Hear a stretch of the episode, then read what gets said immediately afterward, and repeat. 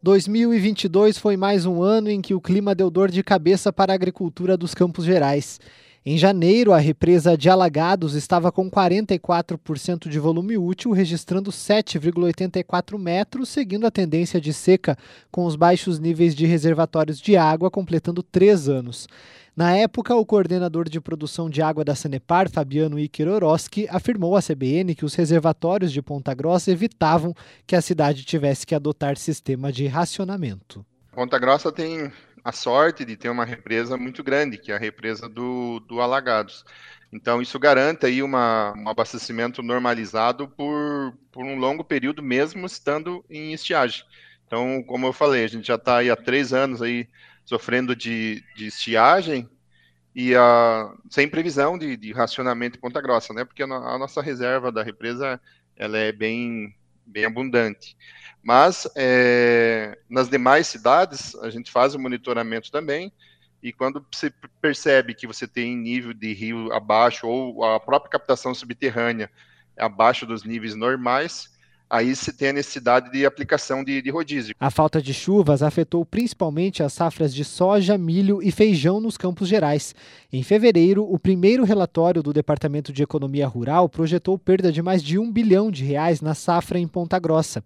Mesmo com as perdas, o residente técnico do Deral de Ponta Grossa, André Luiz Iurco, destacou que outras regiões do estado foram mais afetadas. A região de Ponta Grossa que é uma das que menos sofreram, a gente está com uma média de percas de apenas 8%, variando entre 8% e 10% na, na, na, na, primeira safra da soja. A principal região afetada aqui no Paraná é a região oeste, ali, região de Cascavel, Beltrão, Toledo.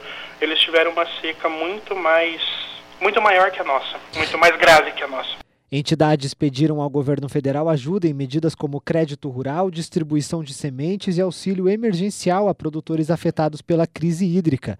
No estado, ações como a subvenção de juros para alguns investimentos e o fornecimento de capital para as mais de 170 cooperativas da agricultura familiar foram realizadas. Em Ponta Grossa, a prefeitura chegou a estudar um decreto de crise hídrica, mas a medida não foi necessária. Em agosto, o frio chegou aos Campos Gerais e deixou produtores preocupados Geadas foram registradas, mas apesar dos estragos, não afetaram a cultura do trigo. Ainda em janeiro, uma lista do Ministério da Agricultura, Pecuária e Abastecimento colocou Tibagi, na região dos Campos Gerais, como uma das cidades mais ricas do agronegócio brasileiro. No Paraná, Guarapuava, Cascavel e Toledo também entraram no levantamento. A publicação levou em conta duas classificações, o valor bruto da produção e o produto interno bruto. Tibagi ocupa a marca de número 70. Em 2020, o VBP da cidade chegou a 932 milhões de reais com um PIB de 842 milhões. Além de estar entre os principais do Paraná no plantio de madeiras de reflorestamento, de feijão e soja, a cidade é considerada a capital nacional do trigo. Ninguém produz mais trigo no Paraná e no Brasil do que Tibagi. De acordo com o Departamento de Economia Rural, o município colheu 111 mil toneladas em 2020, em uma área total de 30 mil hectares, ou pouco mais de 15% de toda a produção paranaense de trigo. O Paraná é o estado da região sul com o maior número de cidades entre as 100 mais ricas do agronegócio brasileiro. Em Ponta Grossa, o valor bruto da produção agropecuária cresceu 50% entre 2020 e 2021. O crescimento nominal é maior que a média do Paraná, que teve um aumento de 41% no período. Conforme o relatório, a geração de riquezas no agronegócio alcançou no ano passado a casa dos bilhões de reais.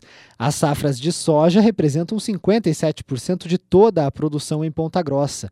Um desabamento de pedras em um cânion em Minas Gerais, que matou 10 pessoas, despertou a preocupação nos parques com formações naturais da região de Ponta Grossa. São cachoeiras, cânions, arenitos e furnas que chamam a atenção por possíveis riscos geológicos. Em janeiro, a CBN conversou com o geólogo Gilson Burigo, que falou sobre a importância de estudos para evitar acidentes nós temos que, que pôr na cabeça que o mundo natural ele não é fixo, ele é dinâmico, ele está sempre mudando. Então, em algumas situações, nós vamos nos deparar com uma queda de um pequeno bloco e às vezes é um paredão gigantesco como aquele que aconteceu lá em Minas Gerais. Né? Lá em Minas Gerais, nós temos um, um, tipo de rocha que não é a mesma que tem aqui. Mas é, tanto lá quanto na região de, de, de Ponta Grossa, existem estruturas geológicas, né, que são como se fossem linhas de fraqueza né, nos maciços rochosos, que são sempre áreas mais favoráveis a que aconteça algum tipo de processo de é, é, processo erosivo o tempo todo. Chove um pouquinho, esquenta, faz um dia mais quente, um dia mais frio, aqueles blocos se dilatam, se contraem. Então, com o passar do tempo, isso se movimenta. Segundo o Instituto Água e Terra, são 71 unidades de conservação no Paraná e uma delas é o Parque Estadual de Vila Velha, que recebeu mais de 60 mil visitantes no ano passado. Três furnas podem ser visitadas no parque. A Furna 1 e 2 são as mais profundas do Paraná, com até 100 metros de profundidade, e a Lagoa Dourada, além das trilhas nos Arenitos. Outra unidade que chama atenção na região dos Campos Gerais é o Parque Estadual do Guartelá, em Tibagi, que abriga o sexto maior cânion do mundo e o único com vegetação nativa. Os parques estaduais do Paraná são monitorados pelo Instituto Água e Terra. No Parque Vila Velha, o acompanhamento é feito pela concessionária do local. Com o início dos conflitos na Ucrânia, uma das principais preocupações do agro era com os fertilizantes. Em março, uma nota técnica emitida pelo DERAL apontou que a expectativa era de um aumento de preço dos produtos. A nota apontou que a importação de fertilizantes pelo Brasil atingiu o volume máximo em 2021, com crescimento de 45% em comparação a 2017. No entanto, houve diversificação na cadeia de países exportadores. No caso do Paraná, por exemplo, a participação russa apresentou tendência de queda. Em Ponta Grossa, o secretário de Agricultura, Pecuária e Abastecimento, Bruno Costa, orientou os produtores do município para o correto uso dos insumos. Mas as tecnologias que eu falo é com relação ao uso do conhecimento. Eu não estou aqui me, me, referindo à quantidade de fertilizantes ou insumos é, necessariamente que vai ter que ser usado, ou se referindo a modelos de máquinas com alta tecnologia, agrícolas a serem utilizados. Nada disso. O que a gente está se referindo aqui, com relação à tecnologia, nada mais é do que o conjunto de conhecimento com base científica aplicada. Esse ano, a safra de 22-23, ela vai ser uma safra que todos os produtores e engenheiros agrônomos terão que usar mais os conceitos agronômicos na sua essência porque é isso que vai dizer ao produtor se ele pode reduzir ou não o uso de fertilizantes. E numa situação mais drástica de preços elevados, o produtor, infelizmente, ele vai poder tomar a decisão de não aplicar.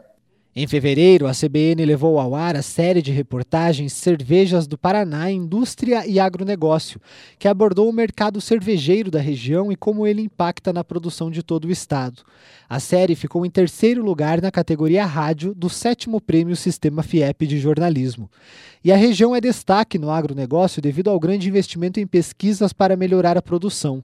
O uso de novas tecnologias e o fomento a estudos foi o tema de uma série de reportagens da CBN Ponta Grossa em julho. Para o gerente técnico de pesquisas e desenvolvimento da Fundação ABC, Luiz Henrique Penkowski, a evolução do setor depende de pesquisas. A pesquisa, na verdade, é fundamental, é essencial. Né? Não existe tecnologia se antes da tecnologia não tiver investimento em pesquisa. Então, o que eu costumo dizer é que para a gente sempre estar tá, é, é, evoluindo, seja no processo do, do campo, na agricultura, na pecuária, nós precisamos ter uma pesquisa muito bem estruturada. Né? Se você não tem pesquisa, não tem como você evoluir ou vai demorar muito tempo para evoluir. O tema também rendeu uma série de entrevistas que abordou a força do agronegócio na pandemia, novas tecnologias, sustentabilidade, financiamentos e a participação feminina. Débora Nordegraf é suinocultora na região e integra a lista da Forbes Brasil das 100 mulheres poderosas do agro. Ela participou da série e falou sobre a presença das mulheres no setor. É, é, um, é uma responsabilidade muito grande quando outras mulheres se espelham em você aí você tem que ainda continuar dando o teu melhor, é, porque estão tendo você como referência, né, para se tornarem suinocultoras ou para se tornarem outras produtoras. É, eu creio que quando você recebe um, uma indicação dessa, é, te dá um, um gás, um ânimo, assim, sabe?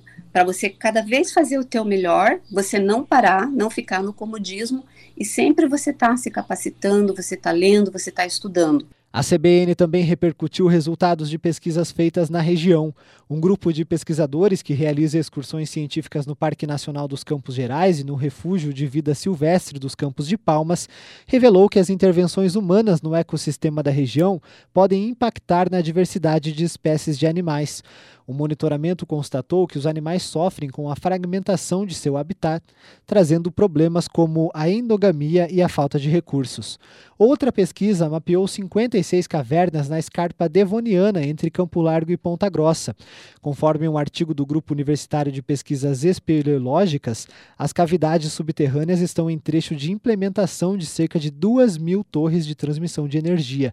A descoberta alterou o traçado das linhas na área. Em Ortigueira, o uma pesquisa encontrou fósseis de uma floresta que existiu há 290 milhões de anos. As árvores estão preservadas na posição vertical, o que é raro, e na época poderiam chegar a 20 metros de altura. O estudo pode contribuir para a reconstituição dos ecossistemas primitivos e a evolução de plantas em toda a história da Terra.